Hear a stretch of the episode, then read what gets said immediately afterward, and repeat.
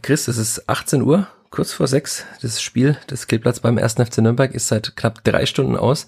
Aber wie ich dich im Vorgespräch gerade erlebt habe, bist du immer noch sehr sauer. Ich war sehr sauer, ich bin sehr sauer und werde vielleicht auch eine Zeit lang sauer bleiben. 0 zu 2 hat das Kleeblatt das Derby beim 1. FC Nürnberg verloren. Ähm, kann man das jetzt schon so, die Frage, die man auch Spielern stellt, kannst du das jetzt schon so richtig ja, hast du schon kapiert, hast du schon wahrgenommen, dass es wirklich diese Vierter ein Derby mal wieder verloren haben? Ich habe das relativ schnell wahrgenommen und es war auch relativ bald klar, dass wenn sich da nichts ändert, dass der Tag dann so ausgehen wird. Ich, ich merke schon, wir, wir müssen über dieses Derby reden. Ich weiß nicht, wie lange wir brauchen. Ich schwank gerade zwischen einer halben Stunde schnell durch oder zwei Stunden, um alles, alles anzusprechen, was uns auf dem Herzen liegt nach diesem Spiel. Ich würde sagen, wir probieren es einfach nach dem Jingle und nach der Werbung. Der Fürther Flachpass wird präsentiert von Bevestor, dem digitalen Anlagehelfer der Sparkasse Fürth. Wie du dein Geld einfach, flexibel, nachhaltig und schon ab 25 Euro online anlegen kannst, findest du auf der Homepage der Sparkasse Fürth. Einfach Bevestor in der Suchfunktion eingeben. B-E-V-E-S-T-O-R. Bevestor. So geht digitales Investment sparen heute. Vierter Flachpass, der Kleeblatt-Podcast von nordbayern.de.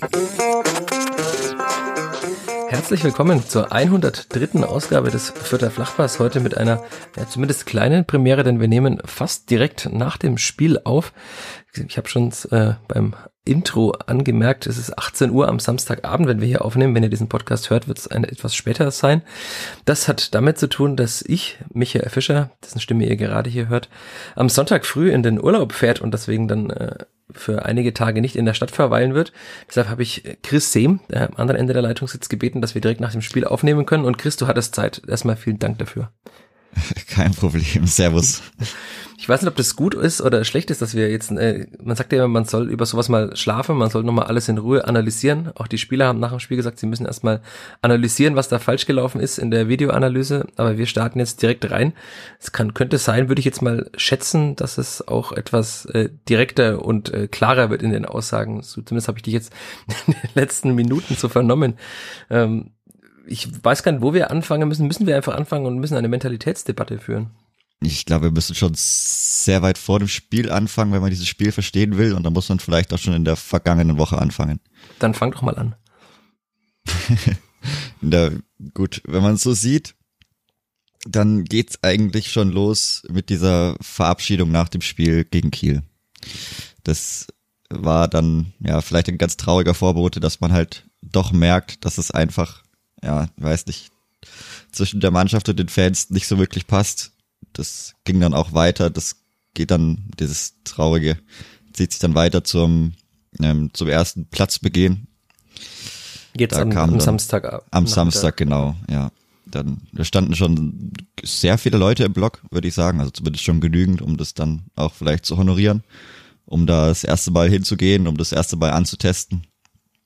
Ja, kann man machen, sollte man vielleicht machen. Wurde nicht wirklich gemacht. Das war schon die erste kleine Enttäuschung, nachdem schon die Anreise sehr, sehr ja, wunderbar war, auch zu diesem Tag gepasst hat, in strömendem Regen, komplett durchnässt. Da Bist war man du schon wieder froh, trocken jetzt? Im Block war, ja, ich war zwischenzeitlich wieder nass, ich habe mich geduscht, aber das hat schon ein bisschen gedauert, ja. Nach dieser ganz tollen Woche hat es natürlich super dazu gepasst, dann so durch Nester anzukommen. Weil du krank warst, das wissen ja die Hörerinnen. Genau, ja, weil ich krank war und es gerade so geschafft habe, dass ich da heute mitgehen konnte. Ja, und das nächste traurige Kapitel, das ist dann eigentlich das Aufwärmen, beziehungsweise das Ende des Aufwärmens. Und also sowas habe ich, ich weiß nicht, keine Ahnung, das, die anderen Derbys sind auch schon ein bisschen her, aber ich habe es jetzt bewusst wahrgenommen und das war maximal traurig. Da kommen dann kurz vor Ende der Sprints, kommen so, ja, drei, vier Leute drehen sich mal kurz in Richtung der Fans, klatschen so halbherzig und das soll dann die Verabschiedung in die Kabine gewesen sein. Ich meine, also sowas habe ich noch nicht gesehen und wenn das so abläuft, dann hat auch keiner verstanden, um was es da gleich geht, warum man oder wie man dieses Spiel gehen muss. Und das war ja auch so, dass nicht mal die ganze Mannschaft gekommen ist, nicht mal geschlossen gekommen ist, sich wirklich bewusst die Zeit genommen hat, da nochmal hinzugehen, wirklich auch mal keine Ahnung, energisch zu klatschen, mal die Faust zu ballen, irgendwas zu machen, dass man da auch wirklich mit dem Feuer noch in die Kabine geht, zehn Minuten sich nochmal dann sammelt, nochmal heiß wird, um dann eben dieses Spiel anders anzugehen. Und genauso wie man da vom Aufwärmen weggegangen ist, so hat das Spiel dann angefangen. Und wenn ich dann danach höre, dass man schon so heiß war beim Aufwärmen, also bei aller Liebe, aber ich habe wirklich gut hingeschaut und ich war ja, ich habe es dir auch schon geschrieben, nicht sehr zufrieden, auch schon vorm Spiel. habe ich auch geschrieben, wenn es so, wenn es darum geht, also um die Sachen, die dann vielleicht ein bisschen neben dem Platz passieren, dann verliert man 3-0. Ja. Hat es nur 2-0 ja verloren. So passiert, ja. Ja, aber das sind alles so Sachen, so wie das dann abgelaufen ist, weiß ich nicht. Ich, man hört und liest die ganze Zeit, ja, die Spieler wissen, um was es geht, sie wissen, um was es geht. Und wenn ich aber sowas sehe, oder die Art und Weise, es geht gar nicht darum, dass man unbedingt verliert oder so, aber die Art und Weise, auch wie man ins Spiel reinkommt, hat meiner Meinung nach keiner verstanden, worum es geht. Und das hat sich auch das, fast das ganze Spiel lang dann nicht geändert. Ja, vielleicht äh, fangen wir einfach dann trotzdem nochmal chronologisch an. Du hast es ja schon chronologisch erzählt, äh, von vergangenem Samstag vom 16. Juli bis zum 23. Juli um ja, kurz vor 13 Uhr. Ich habe das auch äh, gesehen. Ich war auch überrascht, wie wenig leidenschaftlich das war. Das ist natürlich ähm, immer auch schwer in diesem Stadion mit der Laufbahn. Man hat natürlich eine man hat eine gewisse Distanz, eine auch natürliche Distanz zwischen Fans und der Mannschaft. Aber das war schon sehr, sehr halbherzig. Also ich, ich dachte, da kommt noch mal vielleicht irgendwas. Man hat auch auf der anderen Seite gesehen, dass die, die Clubspieler geschlossen noch mal vor ihre Kurve zum Richtung Bande gelaufen sind.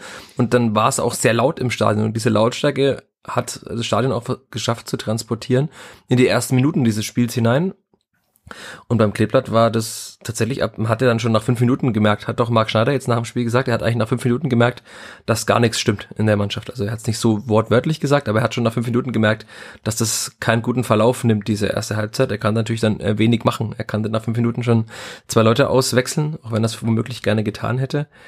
Aber äh, ganz, ganz, ganz komisch am Ende kann man es vielleicht darauf herunterbrechen, dass äh, Clubtrainer Robert Klaus nach dem Spiel sinngemäß zitiert gesagt hat, es ging nicht darum, jetzt schönen Fußball zu spielen, es ging darum, das Derby zu gewinnen. Und der Club hat ja auch keinen schönen Fußball gespielt. Also tatsächlich war das äh, kein Fußball zum Zungeschnalzen, aber das Kleber hat in der zweiten Hälfte einigermaßen schönen Fußball gespielt, das war aber nutzlos. Also muss man halt dann auch die Frage stellen, ist es wichtiger, schönen Fußball zu spielen oder das Derby zu gewinnen? Ähm, in Fürth also würde man sagen, äh, ich würde gerne das Derby mit schönem Fußball gewinnen, aber das war zumindest jetzt an diesem Samstagnachmittag nicht möglich. Ja, gerade in dem Spiel, also da geht's ja um tausend Dinge. Ein Teil davon wird dann schon irgendwo sein, dass man da die drei Punkte am Ende holt. Natürlich geht's da auch ums zu gewinnen, aber es geht auch um das Wie, da geht's um ganz viel außenrum, da geht's um so viel mehr als nur um diese 90 Minuten da auf dem Platz. Und das hat man leider einfach nicht gemerkt und auch wirklich von keinem Spieler wirklich gemerkt, fand ich. Und also da kann man jetzt auch keinen, ich habe mich auch ganz schwer getan, habe versucht, bisschen so, die, die erste Viertelstunde habe ich mal bewusst verfolgt und geschaut, wie das abläuft auf dem Platz, wer da vielleicht vorangeht und das war tatsächlich einfach ganz schwierig, weil es gab schon gleich ganz früh im Spiel direkt ein Fehlpass von Luca Itter, damit fing es schon an, ich mir ja auch notiert. Ähm, in den ersten drei Minuten ist, glaube ich, wirklich das hat kein einziges Mal aus der Hälfte rausgekommen. Das war dann schon so eine kleine Symbiose zwischen Fans und Stadion auch, weil der Club doch relativ druckvoll begonnen hat und dann mit jeder Minute mehr hat man auch gemerkt, dass zum Beispiel Julian Green und Timothy Tillman auch keine Lust, also es, es wirkte so, als ob sie irgendwann die Lust verlieren, weil halt ständig jemand auf ihren Füßen stand. Also wir hatten das schon oft besprochen, das wurde auch vor dem Spiel viel thematisiert beim Club, hat mit Lino Tempelmann ein wichtiger Spieler gefehlt, da muss Johannes Geis spielen, das könnte womöglich gefährlich werden, weil er zu langsam ist und das hat aber keinen Unterschied gemacht, weil Geis sehr bissig in den Zweikämpfen war und er musste gar nicht schnell sein, also der Club hat es geschafft, den Vierter Spielaufbau und das Vierter Mittelfeld so zu kontrollieren, dass die Vierter einfach auch gar keine Lust mehr hatten. Also es sah tatsächlich irgendwann einfach lustlos aus. Ähm, und man, das war ja auch bezeichnend, dass die gefährlichsten Situationen eigentlich zwei lange Bälle von Andreas Linde waren auf Dixon Abiyama und Ragnar Ache, die aber damit auch nicht viel anfangen konnten. Also es ist ja auch schwer, da einen herauszuheben, sondern das war einfach kollektiv eine ganz, ganz, ganz schlechte Halbzeit. Ich habe es in der Halbzeit auch geschrieben. Ich kann mich nicht erinnern, dass das Kleeblatt eine so schlechte Halbzeit gespielt hat. Ähm, Danny, Grüße an der Stelle, hat gemeint, in Bochum auswärts, das war tatsächlich auch ähnlich wenig Zugriff und ein ganz seltsamer Auftritt. Also in der Rückrunde der Bundesliga, ich glaube, das war im März. Aber ansonsten, ich kann mich auch in einem Derby nicht erinnern, dass das Kleeblatt jemals so schwach aufgetreten ist in der ersten Hälfte. Also das ist schon ein Auftritt, der einem zu denken geben muss. Ja, auf jeden Fall. Also es gab wirklich eigentlich gar keinen wirklich positiven Punkt. Das war dann auch alles sehr komisch mit diesem Ball, der irgendwie, ich weiß nicht, war es dann an den Innenpfosten geht, über Andreas Linde, der auch gar nichts gemacht hat, der irgendwie rausschauen will und dann merkt, uff, Ja, War irgendwie mir- schwierig. Das ist mal, mal der dritte Punkt auf meiner Liste hier. Ich habe auch jetzt äh, kurz vor unserer Aufnahme nochmal auf Sky die Zusammenfassung gesehen. Also es war ganz komisch. Also Jens Kastrop, der junge Spieler beim 1. FC Nürnberg, der dann auf der 8 gespielt hat, legt den Ball von der Grundlinie in, in die Mitte rein und Linde denkt offenbar, der Ball geht entweder übers Tor oder er geht locker ins Aus und der Ball war halt, also er hat sich auch nicht viel gedreht, er ist einfach gerade nach unten gefallen und an den Innenpfosten und dann glücklicherweise wieder rausgeprallt. Also das wäre auch ein äh, Hashtag typisch Stillblatt Gegentor gewesen, wenn der Ball einfach reingegangen wäre, aus der, weil der Torwart einfach nichts macht. Hat mich auch etwas an Sascha Brüchel erinnert, der ja oftmals auch diese Moves hatte, dass er einfach nicht zum Ball gegangen ist, weil er dachte, der geht schon vorbei. Also ganz komischer Anfang in dem Spiel. Man muss aber auch sagen, dann direkt danach, der Ball ist ja geprallt, in, also vom Straf, äh, vom, vom Pfosten in den Strafraum. Und dann ist tatsächlich auch einfach niemand zum Ball. Das war ganz komisch, wenn man die Szene dann sich nochmal anschaut. Der Griesbeck geht so gar nicht zum Ball im ersten Moment und dann kommt er nochmal da ferner nochmal zum Abschluss. Und dann hält Linde auch gut, aber auch da hat irgendwie der Zugriff gefehlt. Also da kommt halt ein Ball und es ist keiner da, der hinsprintet und ihn wegdrischt einfach aus dem Strafraum, sondern der Ball klatscht in die Mitte und dann ist etwas behäbig und der Clubspieler setzt nach und kann nochmal abschließen. Also das tatsächlich, dann das ging immer weiter. Also ich habe meine Notizen, wenn ich durchgehe, steht hier als nächstes Green Flanke ins Nichts, äh, Flanke ins Aus einmal. Äh, die einzig gefährliche Situation ist tatsächlich war das so ein Freischuss von Timothy Tillmann, der, ich glaube, der wollte nicht aufs Tor ziehen, zumindest nicht so, also der kam sehr gut eigentlich, den Martin dann über die Latte lenkt, aber ansonsten war da ja nichts und diese, auch, wir hatten es letzte Woche schon, aber diese Freistöße und Ecken tatsächlich, also mir fehlen langsam die Worte. Also es, Marc Schneider hat es ja gesagt und ich hatte auch einen längeren Text dazu geschrieben, dass Eckbälle natürlich werden für gefährlicher gehalten, als sie statistisch sind, aber tatsächlich einfach keinen Eckball zu irgendeiner Gefahr zu nutzen, fand ich schon auch wieder sehr bedenklich in dem Spiel. Ja, es hat einfach gar nichts gestimmt. Ich weiß auch nicht, am Anfang hatte auch jeder dann im Block so das Gefühl, dass, ich weiß nicht, ob man überhaupt einen wichtigen Zweikampf gewonnen hat am Nee. Anfang vom Spiel. Also man kam wirklich nicht rein, es waren noch riesige Lücken, die, die konnten so weit durchmarschieren und jedes Mal, ich weiß nicht, also das sah in der zweiten Halbzeit dann besser aus. Das ist auch von Haddadi zwei, drei Dinge, die er echt super gelöst hat und auch Bälle von hinten rausgespielt hat, aber, aber sonst in der ersten Halbzeit, also ich, keine Ahnung, wie man so aus der Kabine rauskommen kann. Ich, ich, ich weiß es nicht. Also sehr, Marc sehr Schneider schwierig. hat in Und die PK, Aufstellung ja. war ja auch, naja, Können wir gleich noch drauf, ich, Ja, weil du jetzt gerade die ja. Zweikämpfe angesprochen hast. Also die Erklärung der Vierter Verantwortlichen war ein bisschen auch, wenn man halt so gar nicht in die Zweikämpfe kommt und dann hadert man natürlich irgendwann auch mit sich selbst. Also ich habe hier es vorhin abgetippt, ist auch auf nordbayern.de zu lesen, schon gewesen, direkt oder kurz nach dem Spiel. Er hat gesagt, wir waren, haben von der ersten Sekunde an nicht so auf den Platz gebracht, wie wir es hätten tun müssen. Ähm, es ist manchmal schwierig und hängt an Nuancen, das Spiel in deine Richtung zu lenken. Wir waren nicht so präsent in den Zweikämpfen und nicht bereit, um den zweiten Ball zu kämpfen. Also das ist ja genau das, also man hat eben tatsächlich keine Zweikämpfe gewonnen, man war nicht präsent, irgendwie der Club hat jeden, also wirklich jeden Zweikampf im Mittelfeld auch für sich entschieden. Und dann steigert man sich natürlich auch rein in ein Derby, das ist das, was wir vorhin hatten, das ist halt mehr, also klar ist es am Ende ein Spiel um drei Punkte und der Club hat jetzt zwei Punkte mehr als die Spielvereinigung, aber es ist ja dann trotzdem so, dass wenn das Stadion dann steht, noch mehr Leute applaudieren, man auch selber merkt, okay, dieser Gegner, der so hoch gelobt wurde nach dem letzten Spiel, den können wir eigentlich ganz gut in Schach halten, wenn wir seinen Spielaufbau kaputt machen, wenn wir im Mittelfeld präsent sind. Und dann hat man tatsächlich auch gemerkt, dass diese vierter Spieler einfach wirklich, wie ich es vorhin gesagt habe, ein bisschen auch die Lust verloren haben. Marc Schneider hat gesagt, sie hätten den Faden verloren, hätten am Spielplan äh, festhalten können und müssen. Und das war dem Vernehmen nach in der Halbzeit auch sehr laut in der Kabine. Also Marc Schneider hat gesagt, äh, es war wohl das erste Mal, dass die Spieler einen anderen Marc Schneider erlebt haben, als in den vergangenen acht Wochen, also seit seinem Amtsantritt oder siebeneinhalb Wochen, seit seinem Amtsantritt, Anfang Juni. Und da wurde es ja auch besser. Aber äh, vielleicht, äh, wenn wir über die Aufstellung sprechen, sprechen wir doch einfach über den Beginn der zweiten Hälfte, mit dem es auch besser wurde. Weil dann kann man ja auch vielleicht auch an, anhand der Aufstellung erklären, warum womöglich die erste Hälfte so war. Also ich habe immer noch nicht verstanden, warum Jeremy Duziak nicht in diesem Spiel von Anfang an spielt. Hast du es verstanden? naja, also ich habe nicht verstanden, warum Dixon Abiyama von Anfang an spielt.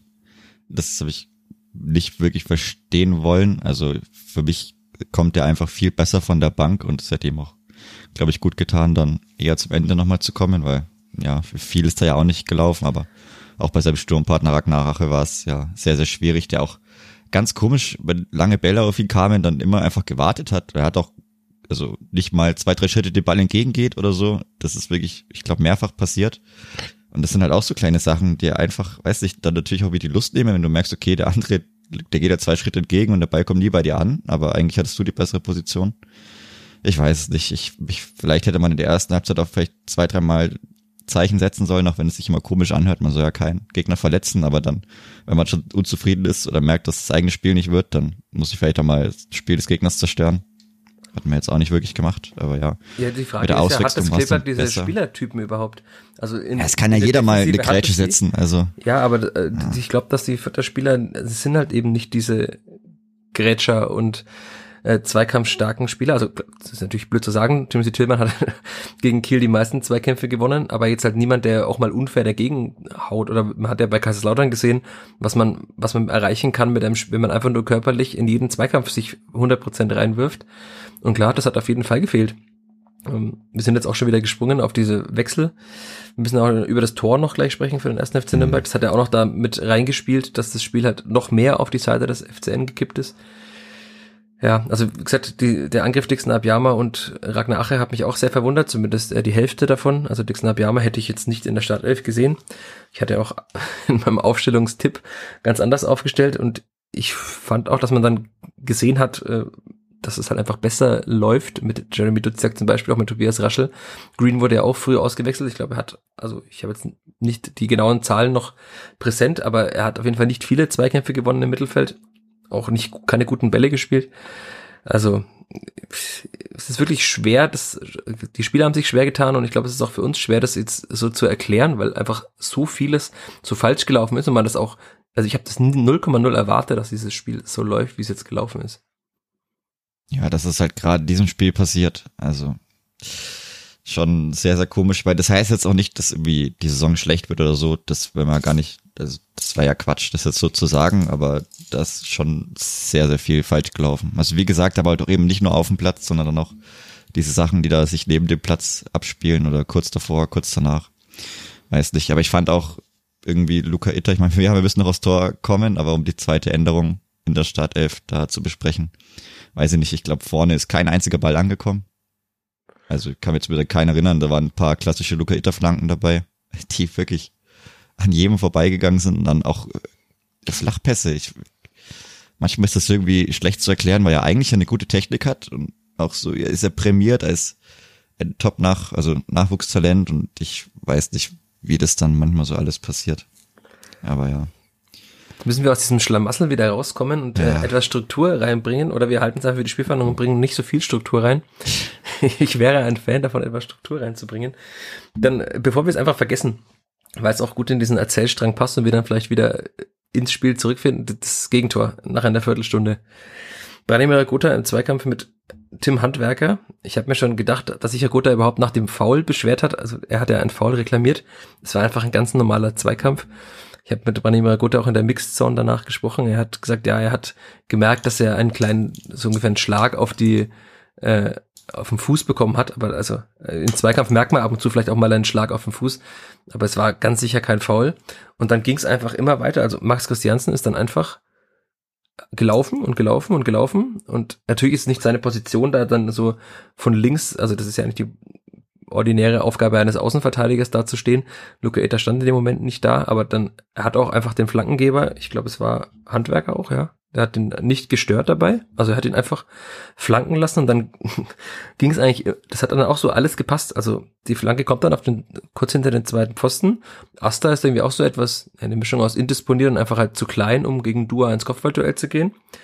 Linde steht aber auch viel zu weit eigentlich rechts, weil er, also wahrscheinlich hat er überlegt, er muss Richtung Ball gehen und dann kommt die, also der Kopfballhereingabe wiederum von Dua in die Mitte und dann steht halt Linde, das Tor ist ja fast leer und Griesbeck kommt auch nicht richtig in den Zweikampf. Ja, und dann führt der Club durch der Ferner und das Unheil nimmt seinen Lauf. Also, aber das war tatsächlich auch da, also klar, Herr Gotha hat den Ball im Mittelfeld verloren und aber da, dahinter sind ja immer noch genug Spieler, die das Tor auch verhindern können die aber halt auch keinerlei Zugriff hatten in diesen mehreren Duellen, die sie hatten. Also wie gesagt, sowohl Christiansen als auch dann Asta, als auch Linde, als auch Griesbeck, weil ich Linde als am wenigsten Vorwurf machen würde. Also es sieht immer, ist immer blöd für ein Tor, wenn eine Flanke weit kommt und zurückgelegt wird in die Mitte. Da würde womöglich auch Manuel Neuer schlecht aussehen. Aber mich hat das auch ein bisschen daran erinnert an das Testspiel gegen Ludogorets Raskat im Trainingslager. Da hat auch Herr Gotha den Ball viel zu leicht verloren. Er hat ja manchmal so, so, er ist eigentlich sehr ballsicher, aber manchmal verliert er den Ball und lässt sich dann so etwas leicht theatralisch fallen und hofft, dass es einen Freistoß gibt. Und den gibt's halt dann einfach nicht. Und das war gegen Raskat genauso und danach ist auch das Tor gefallen. Also es war fast die identische Szene, dass Branimir Gotha den Ball verliert. Ja, und mir war das eigentlich fast, es war ja, es war auch verdient äh, nach dieses 1 zu 0 für den Club, muss man einfach auch sagen. Und es hat dem Club natürlich auch in die Karten gespielt, weil es Schaden da noch mehr da war. Ich fand, die Atmosphäre war schon echt gut. Äh, äh, klar, es war länger kein Derby mehr mit Zuschauern. Und eigentlich war mir schon da klar, dass es also maximal noch ein Unentschieden geben wird für die Spielvereinigung, weil ja, du hast es vorhin gesagt, das war dann auch die, der weitere Fortgang der ersten Hälfte bis zur Pause war enorm schwierig. Ja, es war wirklich symptomatisch. Es war auch irgendwie ganz komisch von dahinter das anzuschauen. Also ich meine, Herr Gotha verliert den Zweikampf. Hab ich, wusste ich jetzt nicht unbedingt, ob das so mhm. faul war. Also natürlich haben das die meisten ein bisschen anders gesehen, gerade weil er dann auch ähm, so lange noch reklamiert. Und ja, ich weiß nicht. Also danach hat man ja bisschen noch auf VR gehofft oder auch die Spieler. Und es wurde ja auch gecheckt, länger, ne? auch gedauert, ja, ja. Aber keine Ahnung, wie gesagt, man kommt ja also es kam danach niemand mehr in den Zweikampf. Also egal bei welcher Station, das ging eigentlich relativ leicht. Man hat gar keinen Zugriff und das geht dann so bis hinter die Linie. Also ganz, ganz komisch. Und es hat sich danach ja auch nichts mehr geändert. Also da war es, ich nur die ganze Zeit gehofft, dass irgendwann Pause ist. Aber ich war dann auch nicht wirklich so euphorisch für die zweite Halbzeit, sondern ich war dann einfach, ja, da konnte man erstmal kurz wirklich sauer sein, weil dann erstmal Pause war, aber es ja ein bisschen ist dann nach der Halbzeit bisschen besser geworden. Man hat auch 20 Minuten, in denen man ein Tor machen muss, aber dann halt einfach auch keins macht, weil man auch meistens ja, nicht schießt. Also. Genau, also, man, also es war dann einfach tatsächlich nur in der zweiten Hälfte ein Abschluss von Tobias Raschel, der ja nach einer Stunde kam für Julian Green. Und dann nochmal ein Distanzschuss von Max Christiansen, aber das war halt, also so ein Schuss hat jede Mannschaft mal, das war jetzt nicht besonders herausgespielt, sondern gut, dass mal jemand schießt überhaupt. Aber mehr Abschlüsse waren es auch nicht. Also das ist schon bezeichnet, dass man eigentlich so ab der 46., 47. Minute das Spiel dominiert und aber einfach gar nichts dabei rauskommt. Das fand ich schon hart. Haben es auch mit Luca Itter besprochen, kurz nach dem Spiel, also nicht über seine Hereingaben haben wir jetzt nicht äh, explizit gesprochen, aber so ein bisschen halt schon, dass ja, er hat gesagt, sie waren überlegen, natürlich, sie hatten viel Ballbesitz, es war auch wie gegen Kiel, bisschen, aber Zitat Luca Itter, wir hatten auch viele Chancen abzuschließen, aber wir legen noch mal quer und machen einen Schlenker zu viele, wo wir in guter Position sind. Das ist ja, das trifft sie eigentlich dann ganz gut. Also auch die Mannschaft hat das offenbar erkannt. Und er hat dann eben noch angemerkt, dass man, wenn man mehr Selbstvertrauen hat, dann schießt man auch mal. Das fand ich eine etwas bedenkliche Aussage. Eigentlich sollte die Mannschaft ja Selbstvertrauen haben nach einer guten Vorbereitung. Aber offenbar hat sie das nicht. Marc Schneider hat mich danach etwas gemaßregelt. Man soll von Spielern nach dem Spiel nicht alles so für bare Münze nehmen. Aber da waren jetzt dann schon ein paar Aussagen dabei. Also man, man sieht die jetzt mittlerweile auch auf, auf Sky gab es einige Aussagen in der PK, in, in der Mixzone, bei der Spielführung auf der Homepage Stimmen. Und da war ja schon so der Tenor, dass die Mannschaft in Anführungszeichen nicht bereit war, nicht richtig in die Zweikämpfe gekommen ist, also halt immer anders nuanciert ausgedrückt. Aber am Ende ist es immer auf das Gleiche hinausgelaufen. Die erste Halbzeit, man war nicht bereit und in der zweiten Hälfte hat man einfach zu viel gespielt, ohne einfach zwingend zu sein. Und das war tatsächlich ja schon ein bisschen auch wie in der Vorbereitung, hat man auch viel den Ball gehabt, aber hatte einfach sehr, sehr wenig Abschlusssituationen. Also gegen Pardubice zum Beispiel im Testspiel hat man ja auch sehr viel und sehr lange den Ball gehabt, aber man hat dann 1 zu 0 gewonnen, weil Amindo Sieb eine gute Einzelleistung hatte, aber ansonsten auch nicht. Also es ist, wartet schon noch sehr viel Arbeit auf Marc Schneider und es wird sich, glaube ich, auch nicht innerhalb von ein, zwei Wochen abstellen lassen. Ja, also ich weiß nicht, wie viele Aktionen man wirklich in einem Radius von sieben Meter um den, um den Kasten hatte. Also es wissen, keine Ahnung, es waren auf jeden Fall viel zu viele und da ist viel zu wenig dabei rumgekommen, weil man wirklich immer gewartet hat, wann der Spieler schießt. Also es waren auch genügend Situationen da, man hat es ja ganz gut gesehen von Hintertor, dass auch mal die Bahn relativ frei war. Also ich meine, ich verstehe es ja, dass die Spieler nicht immer schießen, weil oft die Bahn auch verdeckt ist. Das sehen auch einige dann immer bisschen anders im Block, die gerne einfach aus jeder Lage das hätten, dass man drauf schießt. Aber es war wirklich, es waren, wären genügend Möglichkeiten da gewesen, einfach mal abzuziehen, weil es kann ja auch sein, dass mal einer, keine Ahnung, irgendwo am Standbein vorbeirutscht, wo der Torwart nicht runterkommt oder mal ab, oder mal, keine Ahnung, ein bisschen abgefälscht wird oder auf den zweiten Ball, aber so kann man ja gar nicht auf den zweiten Ball spekulieren, wenn man nur Kurzpässe dann jedes Mal durchspielt. Und es war auch nicht so, dass man wirklich auf die Grundlinie gekommen ist und dann den Ball irgendwann in den Fünfer zurücklegt, sondern das waren immer ganz komische Kurzpässe, wo man denkt, okay, das sind so viele Beine, da muss schon viel passieren, dass der wirklich zum weiß-grünen Spieler kommt und dass der dann auch noch ordentlich zum Abschluss kommt. Also das hat viel, viel, viel zu lange gedauert und es hat sich auch keiner wirklich mal ein Herz genommen, so bis auf dann Max Christiansen, aber das war auch fast schon der zweite Anlauf da. Ja. Der Schuss, an den kam ich, das war ich fast der einzige, an den ich mich wirklich gut erinnern kann, der auch ordentlich kam. Es gab ja auch nur zwei. Also es gab tatsächlich Ja. nur zwei Schüsse aufs Tor.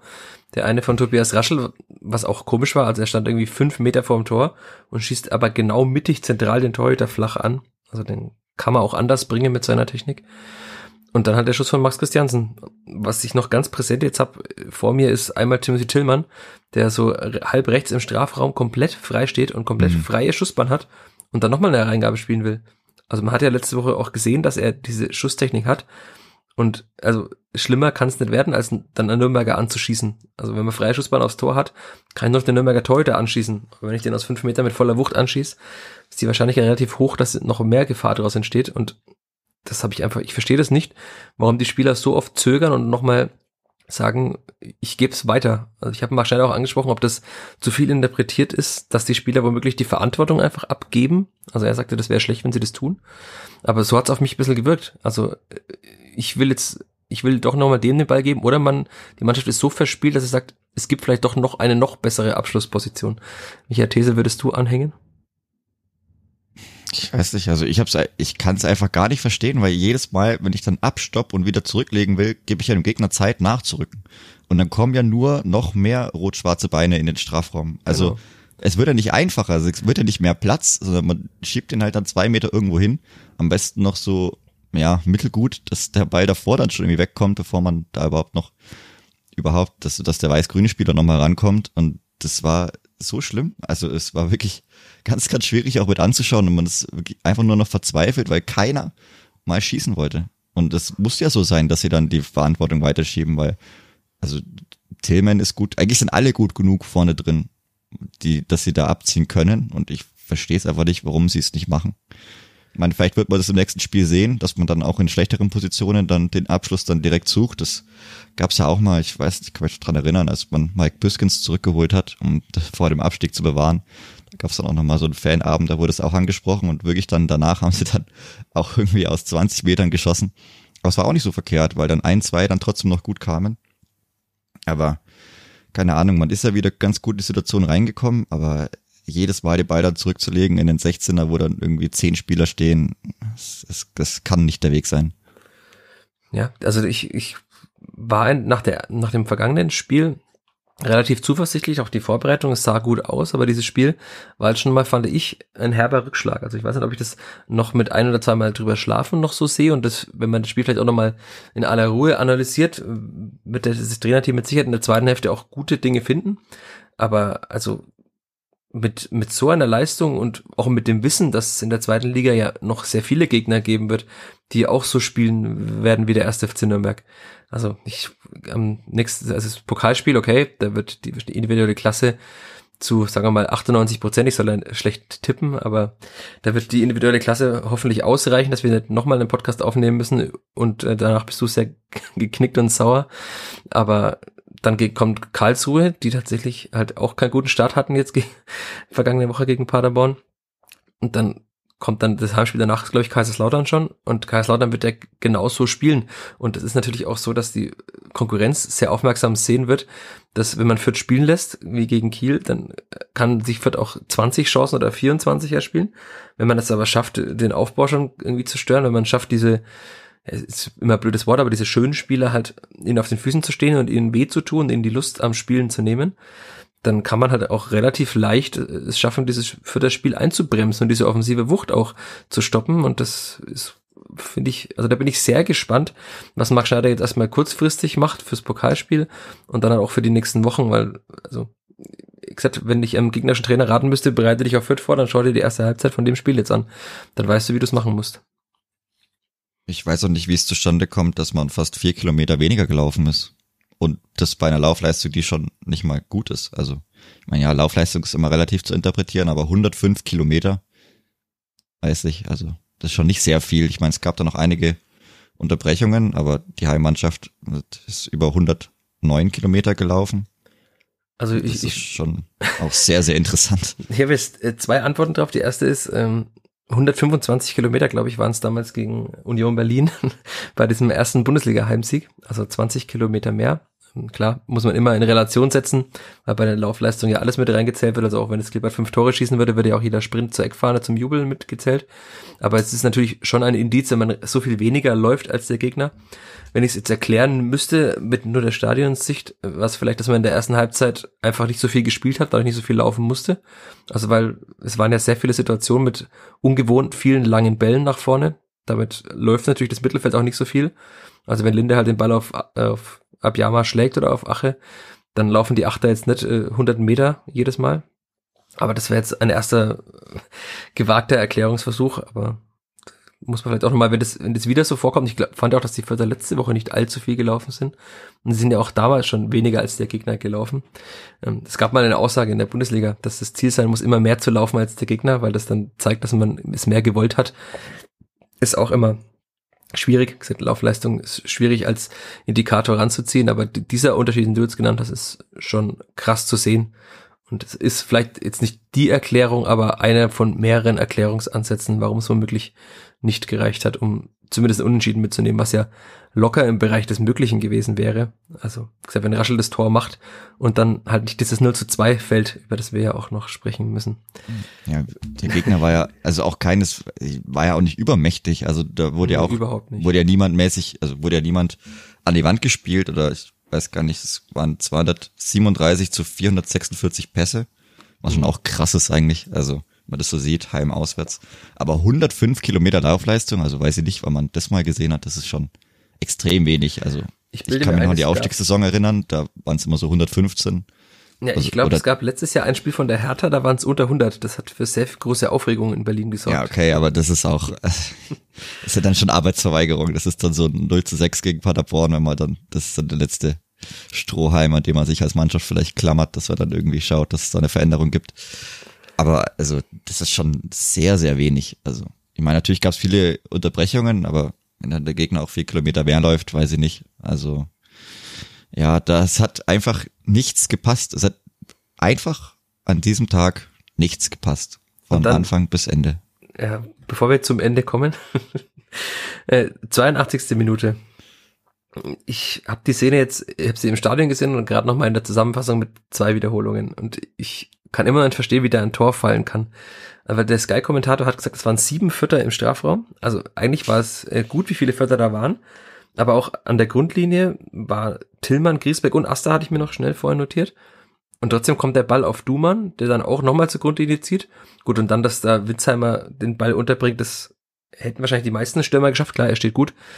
Aber in der Entstehung auch schon wieder, wenn sieben Spieler da sind und sieben Spieler in Ballnähe sind und trotzdem kann der Gegner ein, ein Pass von der Grundlinie auf Dumann spielen, der wieder zur Grundlinie zieht und dann in den 5-Meter-Raum legt. Und es schafft einfach niemand, diese, diese drei Pässe zu blocken. Ist schon auch bezeichnend für dieses Spiel.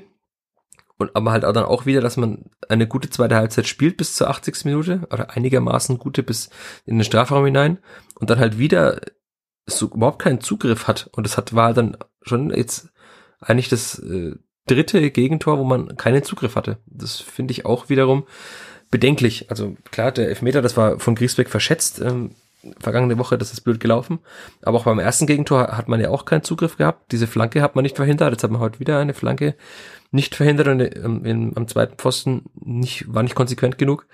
Also drei Gegentore sind jetzt, drei von vier sind nicht gefallen, weil der Gegner irgendwie Glück hatte, weil er einen Eckball reingeköpft hat oder was auch immer, sondern halt einfach, weil man selbst nicht in die Zweikämpfe gekommen ist, nicht präsent genug war und dann, deswegen hatte ich vorhin etwas die, ich bin weit davon entfernt, eine Mentalitätsdiskussion zu führen, aber es ist halt dann schon so, dass, also es wird im Fußball ja gerne gemacht und Mats Hummels wird sich da wahrscheinlich sehr stark darüber aufregen. und, äh, Weil das Marco ihm- Reus. Marco Reus auch, ja. Also den Dortmunder wird es ja sehr oft unterstellt, dass sie keine Mentalität hätten, wenn sie dann doch wieder trotz ihrer spielerischen Überlegenheit äh, Spiele verlieren.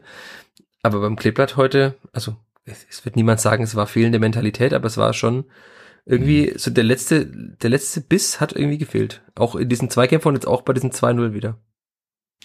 Ja, das ist ja so ein bisschen das, was man und diese Art von Gegentore, die man dann auch aus der ersten Liga gekannt hat, wenn man das schon irgendwie so, ich weiß nicht, das hat man dann immer so einige Sekunden vorher dann schon im Gefühl, wenn man merkt, okay, der Ball läuft beim Gegner und es kommt niemand in den Zweikampf. Man ist immer dann vielleicht auch zu weit weg und das ist schon, also dass es sich jetzt wieder so rüber transportiert und jetzt dann schon drei Gegentore so gefallen sind, ist natürlich suboptimal am zweiten Spieltag, gerade weil man eigentlich eine ganz gut eingespielte Defensive hat.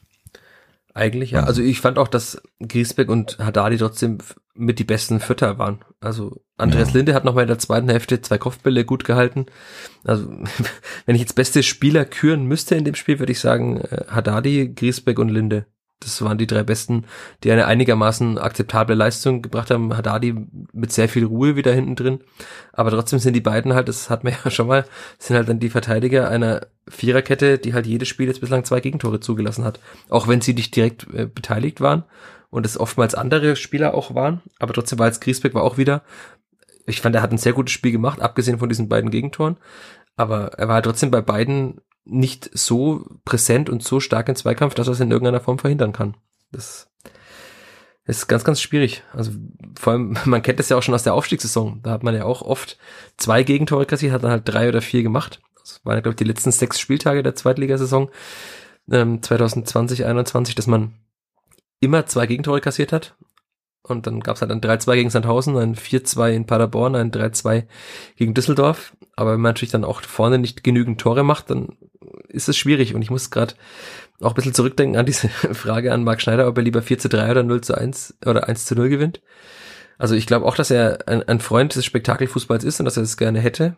Und wenn die Mannschaft jetzt in der Rückrunde, äh, in, der, in der Hinrunde demnächst jedes Spiel 3-2 gewinnt, dann wird er auch zufrieden sein. Aber also als Trainer wirst du wahrscheinlich noch dazu mit drei Trainern im, äh, äh, mit drei Verteidigern im Trainerteam, wirst du irgendwann der verrückt, dass du jedes Mal zu leichte Gegentore fängst, die ja alle in irgendeiner Form zu verteidigen waren. Also das war jetzt nicht übermäßige Klasse des Gegners. Also das Dribbling von Dumann war gut, aber ansonsten war das ja keine Klasse des Gegners, sondern halt einfach, weil man selbst nicht gut genug verteidigt hat. Also da, wir kommen dann am Ende immer wieder dabei raus, dass sehr viel Arbeit auf das Trainerteam und auf die Mannschaft noch wartet.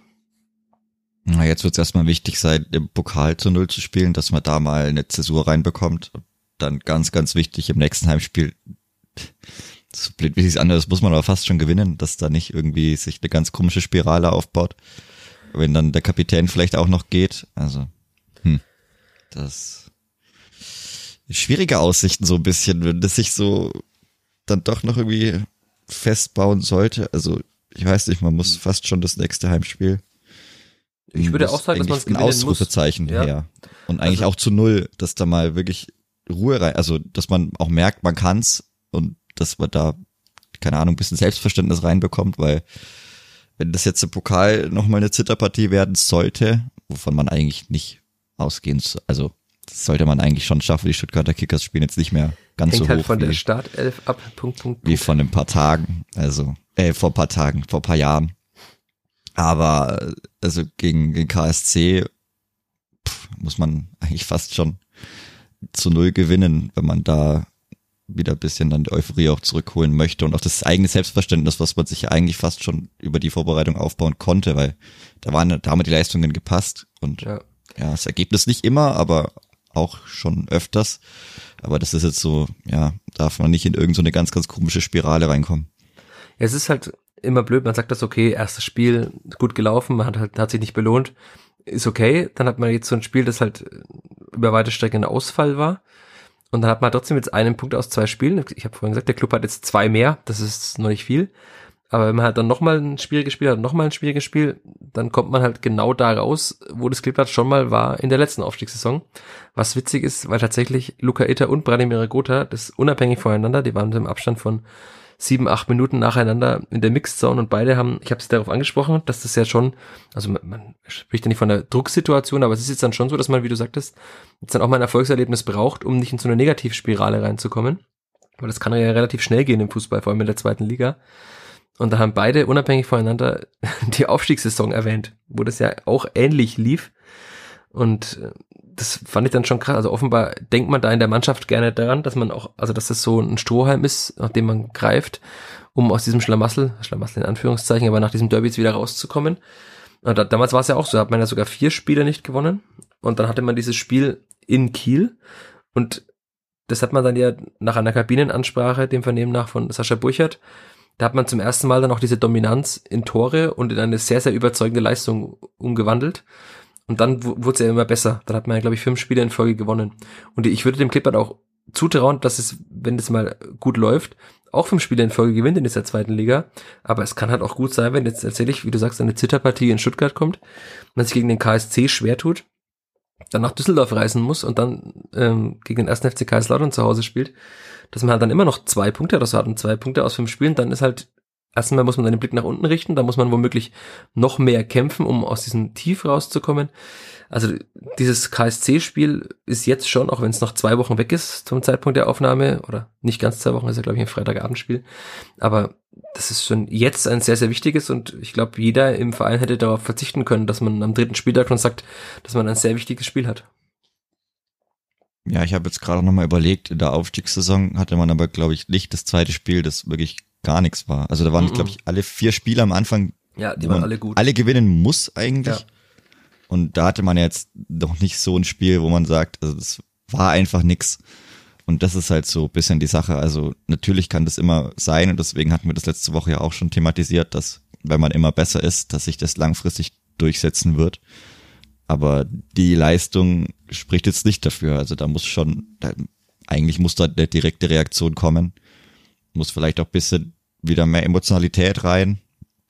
Ich weiß nicht, wie man das schafft, aber also so ist ganz, ganz komisch auch. Also ich weiß nicht, das war auch, wie gesagt, vorm Spiel, das ist einfach nicht heiß geworden. Auch mhm. die Mannschaft war ja nicht heiß. Also das merkt man ja auch, wenn man auf den Rängen steht und wenn da einfach nichts kommt auch von der Mannschaft, da kommt keiner mal her, da kommen nicht alle geschlossen, wie gesagt, keiner bald mal die Faust oder pusht sich und pusht damit die Leute und pusht damit sich selber noch mehr. Das war einfach nichts, absolut nichts. Und das ist das, was mir auch bisschen Angst macht, was ich so auch eigentlich noch nicht erlebt habe, glaube ich. Also zumindest in dem Derby habe ich sowas noch gar nicht erlebt. Und an wem machen wir das jetzt fest? An einem Mangel an Führungsspielern? Also Marc Schneider sagt ja, er hat so viele Spieler, die Verantwortung übernehmen. Oder fehlt dieser ganz klare Führungsspieler, der halt dann sagt, okay, Jungs, wir gehen jetzt dahin. Also Gotha ist jetzt ja auch keiner, der vor der Nordtribüne oder vor der Fankurve steht und die Fäuste bald und total ausgelassen jubelt. Äh, noch dazu dicht nach den Aussagen der vergangenen Wochen und Monate. Ähm, fehlt da vielleicht einfach auch so ein Mensch, der das macht? Also ich, ich die Frage habe ich mir auch gestellt, gerade auf der Rückfahrt, die ja dann noch ein bisschen gedauert hat. Ich, ich weiß es nicht so richtig. Das fehlt meiner Meinung nach allgemein an Bindung zwischen Mannschaft und Fans. Wie gesagt, mhm das hat man in Augsburg gemerkt. Die Verabschiedung war schwach, das hat man in Bern war auch gut, das verstehen die vielleicht nicht so richtig, aber das war jetzt auch nicht das, was man sich vielleicht erhoffen kann.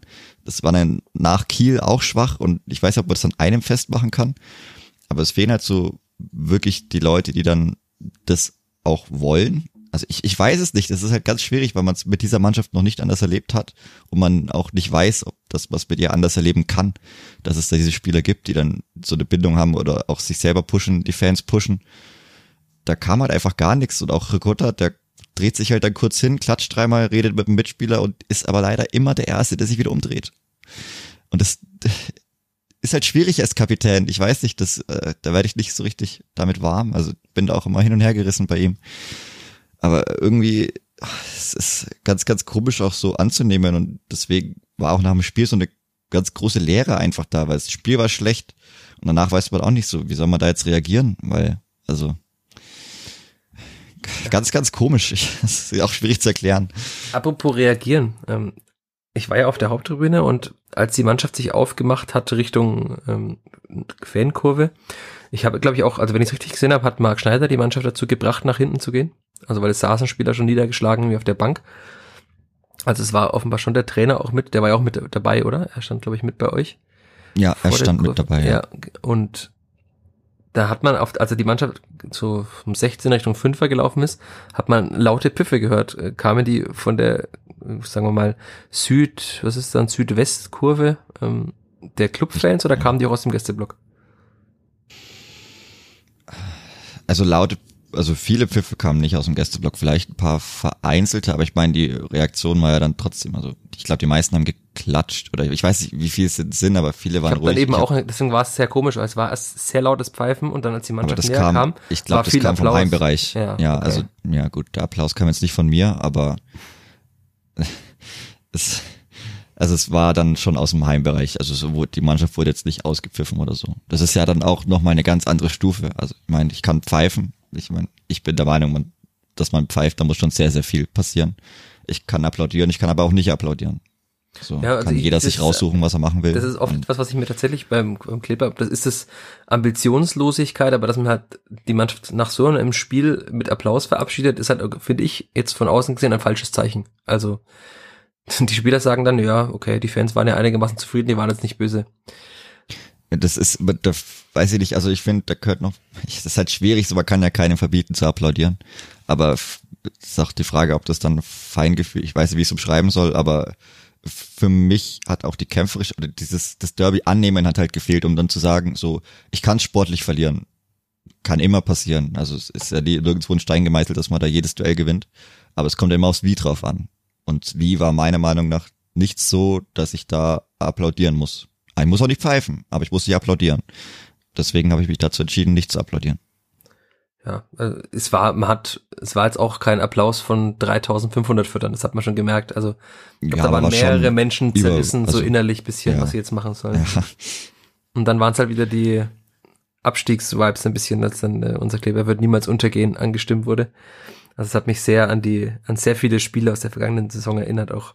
Wenn es natürlich ein schönes Zeichen ist und diese Aussage ja auch etwas Wahres hat. Also Kleber wird nicht untergehen wegen einer Derby-Niederlage in Nürnberg.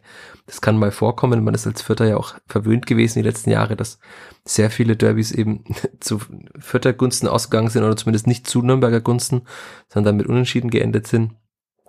Aber man hat schon, also auch, wenn ich, ich habe dann so ein bisschen so das von beiden Seiten gesehen, man hat schon gemerkt, wie diese Heimfans gelächzt haben, auch so einen Erfolg mal wieder feiern zu dürfen. Also vielleicht war auch, das ist dann auch blöde Aussage, aber vielleicht war auch der Club hungriger auf diesen Sieg. Ne? Also das hat man von vom Stadion betreten, habe ich das gemerkt, bis zum Ende, als sie dann ihnen das Essen serviert wurde und der Hunger gestillt wurde, aber also vielleicht ist es wirklich so und ich würde gern noch mit dir, auch wenn die Zeit jetzt schon was fortgeschritten ist, darüber sprechen, ob es tatsächlich zum ersten Mal war, dass die Vierter auch was zu verlieren hatten im Derby, weil sie von manchen ja sogar schon für den Favoriten gehalten wurden. Kann schon sein, ja, aber das hat ja dann auch keiner von den Spielern mitbekommen. Also, für die meisten Leute war es eine ganz neue Situation, aber ich weiß, also, ich, keine Ahnung, ich finde, man kann immer was verlieren. Also ich meine, ich weiß, was du meinst. Ja, wahrscheinlich ist man sportlich fast schon der Favorit mittlerweile, wenn man sich die letzten Jahre anschaut und wie man da abgeschnitten hat und wie auch die Derbys in den letzten 10, 15 Jahren geendet sind, dann ist man, geht man schon irgendwann dann mit anderen Ambitionen oder ja, unter anderen Prämissen da rein. Und das ist durchaus auf jeden Fall so, dass man da was verlieren konnte, aber hatte jetzt auch nicht den Anschein gemacht, dass wären sie deswegen ängstlich gewesen, weil sie so jetzt gemeint hätten, sie müssen gewinnen oder also weiß nicht. Das Gefühl hatte ich jetzt nicht unbedingt, dass man da so als Favorit reingeht. Okay. Habe ich das, äh, interpretiere ich da zu viel rein. Also, weil es war ja schon so, dass der Club halt diesen typischen Fußball gespielt, den eigentlich, blödes Wort, Underdog spielt. Also halt, das ist sehr kämpferische. Der hat dadurch halt einfach Atmosphäre zu schaffen, eine, wie ich schon sagte, eine Symbiose zwischen Rängen und, und Platz zu schaffen. Sich mit, mit jedem gewonnenen Zweikampf, mit jeder gelungenen Aktion mehr zu pushen. Das war schon ein bisschen so, obwohl der Club ja eigentlich durch der größere Verein von beiden ist, aber es war tatsächlich so, dass der Club mehr, fand ich, diesen Fußball gespielt hat, den eigentlich ein kleinerer Verein gegen den größeren spielt. Und der größere Verein, der faktisch ja der kleinere ist, der kam damit nicht zurecht und hat halt seinen Plan A nicht durchgebracht und hat dann aber auch keinen Plan B gefunden. Also außer die weiten Bälle von Linde, die auch sehr gut kamen, das muss man auch mal sagen. Also wir haben Linde ja oftmals kritisiert und haben mitgezählt, wie oft er den Ball ins Ausgeschlagen hat, aber da kam, die kamen wirklich punktgenau teilweise und auch sehr gut. Aber über 90 Minuten gesehen,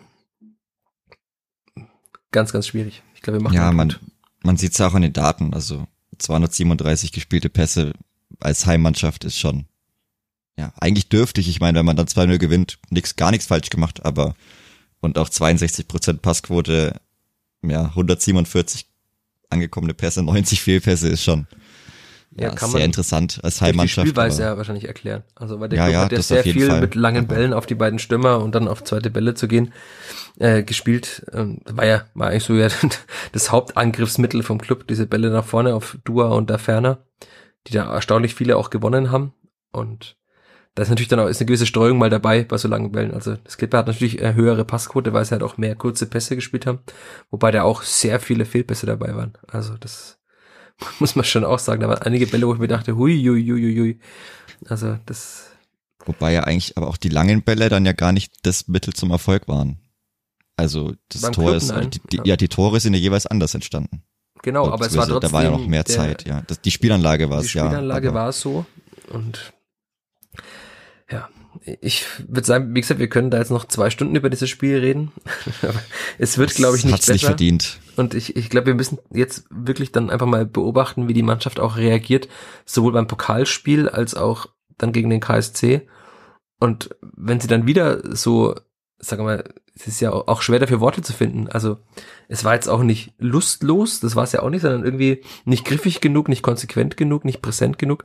Wenn wenn es natürlich weitergeht und wenn auch diese defensiven Probleme gepaart mit der offensiven falschen Entscheidungsfindung so weitergehen, dann müssen wir nochmal tiefer analysieren oder weitergehend analysieren und müssen dem auch mal zusammen mit dem Trainer vielleicht mal auf den Grund gehen. Aber Jetzt ist der zweite Spieltag. Man hat ein sehr gutes Spiel mit einem falschen Ergebnis und ein sehr schlechtes Spiel mit dem richtigen Ergebnis, also zumindest dem Spielverlauf nach.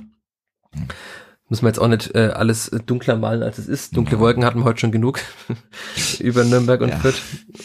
Und ganz viel Regen auch. Ja, ich war nach einer halben Stunde im Auto gesessen, während du schon nass im Block standest. Ja, das, das ist der Vorteil. Wunderbar. Ja, das, das ist dann der Vorteil, wenn man da nicht durch den schon stärkeren Regen auch durchlatschen muss. Das hat einfach, ah, das war ein ganz, ganz rundes Bild an diesem Tag. Ich habe übrigens gerade nochmal parallel geschaut. Äh, Aufstiegssaison am dritten Spieltag bei den Würzburger Kickers 2 zu 2 war auch kein gutes Spiel. Also das war jetzt nicht das stimmt, so, ja. das war jetzt nicht so wie heute in Nürnberg, aber da hat man ja auch noch spät 2 zu 2 gespielt. Dann hat man gegen den HSV zu Hause verloren, da war man ja eigentlich auch klar die bessere Mannschaft und daneben tatsächlich äh, Holstein Kiel 3 zu 1, Hannover 4-1, Bochum 2-0, Regensburg 3-0, Nürnberg 3-2 und dann hat man gegen Heidenheim verloren. Das war dann die erste Niederlage wieder. Da war man dann, glaube ich, schon Tabellenführer. Also, liebe Spieler der Spielvereinigung, schaut auf diese Spiele. Man kann auch Tabellenführer werden nach einem schlechten Start, aber das ist jetzt, glaube ich, heute am 23.07. um 18.50 Uhr sehr weit weg. Der Gedanke an die Tabellenspitze. Ja, Chris, ich würde sagen, 50 Minuten sind vorbei. Wir machen einen Punkt. Wir Oder willst du noch Punkt. was loswerden zu diesem Spiel, zu den vergangenen Tagen? Zum Pokalspiel in Stuttgart? Nein, ich werde nicht dabei sein, das kann ich sagen. Ich werde es im Fernsehen beobachten. Ich werde dabei sein, wenn ich aus meinem Urlaub wohlbehalten zurückkomme, ohne eine Infektion, was ich ja bislang immer noch geschafft habe. Dann werde ich dabei sein und werde auf Nordbayern natürlich berichten am Samstagabend. Wir werden Sonntag oder Montag einen Podcast aufnehmen und dann hört ihr, liebe Förderinnen und Förder, liebe Fans des Förder Flachpass, auch wieder, was wir zum Spiel zu sagen haben. Ich hoffe, dass es einfach, man ist ja nicht parteiisch, aber ich hoffe einfach, dass es auch mal wieder erfreuliche Nachrichten gibt, über die wir sprechen können. Das erleichtert einiges und ist so ein Pokalerfolg, kann ja vielleicht auch einen Push geben, wie Marc Schneider sagte, so wie ein Derby-Erfolg einen Push geben kann, kann ja auch ein Pokalsieg einen Push geben. In diesem Sinne, macht's gut. Danke dir, Chris. Danke dir. Bleib gesund und Kopf hoch, es kommen auch wieder bessere Zeiten. Es wird schon. wird schon passen. Wird schon passen. Bis Ade. zum nächsten Mal. Ciao. Mehr bei uns im Netz auf nordbayern.de